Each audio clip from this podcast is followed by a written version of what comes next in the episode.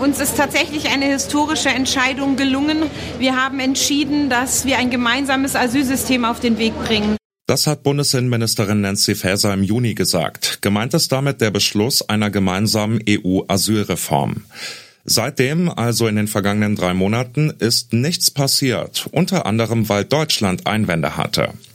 Am Donnerstag haben sich nun die EU-Innenministerinnen in Brüssel erneut zusammengesetzt und debattiert. Deutschland hat dem Kompromiss in der EU zugestimmt. Wohin steuert nun also die EU mit ihrem neuen Asylsystem? Das fragen wir uns heute bei Zurück zum Thema. Mein Name ist Johannes Schmidt. Hi.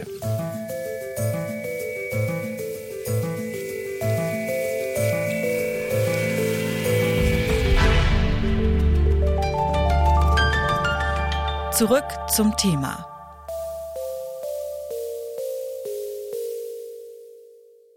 In den ersten acht Monaten des Jahres hat es fast so viele Asylanträge gegeben wie im vergangenen Jahr insgesamt. Das sorgt für heftige Diskussionen, zum Beispiel über Obergrenzen bei der Aufnahme von Geflüchteten. In der EU ist also schon seit Juni klar, dass eine Reform der Migrations- und Asylpolitik her muss. Am Donnerstag hat nach langem Ringen dann auch Deutschland zugestimmt. Es ist ein Durchbruch insofern, als das tatsächlich jetzt klar ist, so scheint es ja zu sein, dass Deutschland nicht mehr blockiert, ja, und dass man jetzt also sozusagen sich an die Vorschläge im Detail machen kann, in dem Understanding, dass es jetzt um Prozentzahlen geht und nicht mehr um das Ob. Das ist Oliver Lemke, Politikwissenschaftler an der Ruhr-Universität Bochum.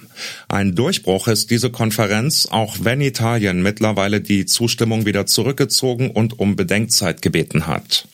Bis zum Redaktionsschluss dieser Folge war nicht klar, ob die Mehrheit erreicht wird. Vorher hatten andere Länder, unter anderem auch Deutschland, blockiert. Speziell die Grünen hatten sich gegen die geplante neue Krisenverordnung gewehrt. Die Krisenverordnung soll es ermöglichen, dass man zurückfindet zu einer europäischen, gemeinsam abgestimmten Migrationspolitik, die es ja im Grunde seit 2015, Merkels Satz, wir schaffen das seit 2015, nicht mehr gibt.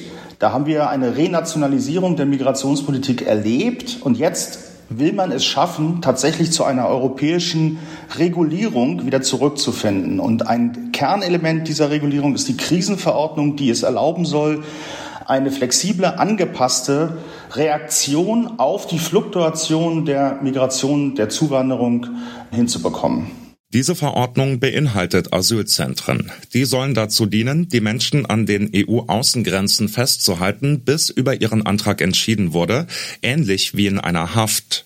Neben dem Krisenmechanismus steht dabei vor allem im Fokus, dass Asylbewerberinnen schon an den Außengrenzen der Europäischen Union abgewiesen werden können.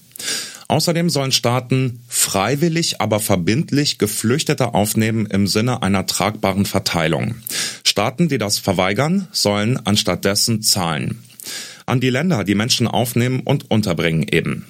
All diese Maßnahmen sind ein Kompromiss, der laut Oliver Lemke Folgendes bedeutet dass sich die Regulierung zulasten der Zuwanderer und der geflüchteten Menschen verschärfen.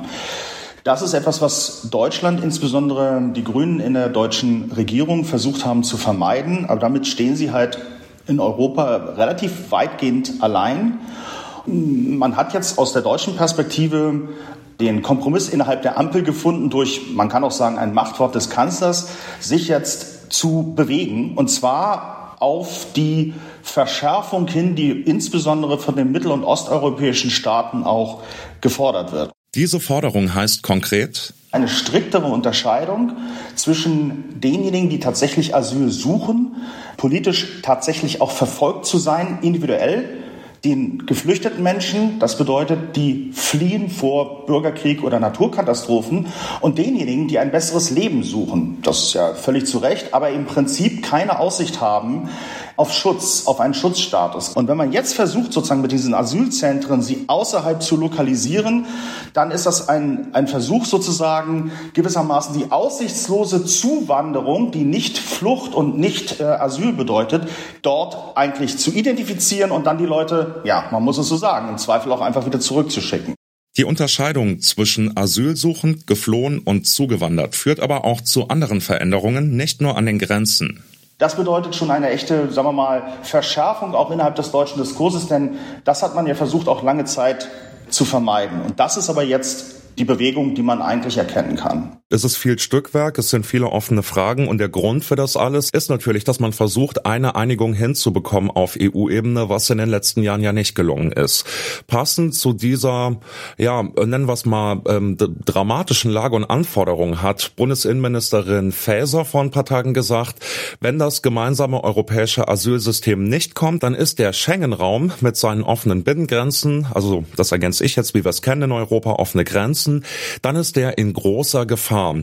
Gibt es denn zu einer Einigung jetzt überhaupt eine Alternative? Gibt es irgendeinen Gegenvorschlag oder wäre die Alternative einfach nur ein weiter so des nicht funktionierenden wie bisher?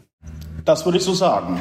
Also das macht die Bedeutung dieses Asylkompromisses oder dieses Gipfels mit dem Ziel, einen Kompromiss zu schaffen, bei dem sich die Mitgliedstaaten noch einfügen können, so bedeutsam. Wenn das nicht gelingt, dann ist eine große Chance vertan, auch wenn man im Einzelnen, hm, sagen wir mal, Bedenken haben kann, was die Regelung anlangt. Die Themen Migration, Asyl und Flucht werden in den kommenden Jahren und Jahrzehnten voraussichtlich noch wichtiger. Stichwort Klimakrise. Die zwingt nämlich viele Menschen zur Flucht. Gleichzeitig ist die Stimmung schon jetzt sehr verhärtet und rechte Parteien konnten über das Thema teilweise schon in Regierungsverantwortung gelangen. Der Kompromiss eines gemeinsamen Asylsystems innerhalb der EU könnte dem entgegenwirken, wie Politologe Lemke meint. Das hat ja auch viel damit zu tun, dass ähm, im, auf europäischer Ebene die EU lange Zeit überhaupt nicht handlungsfähig erschien.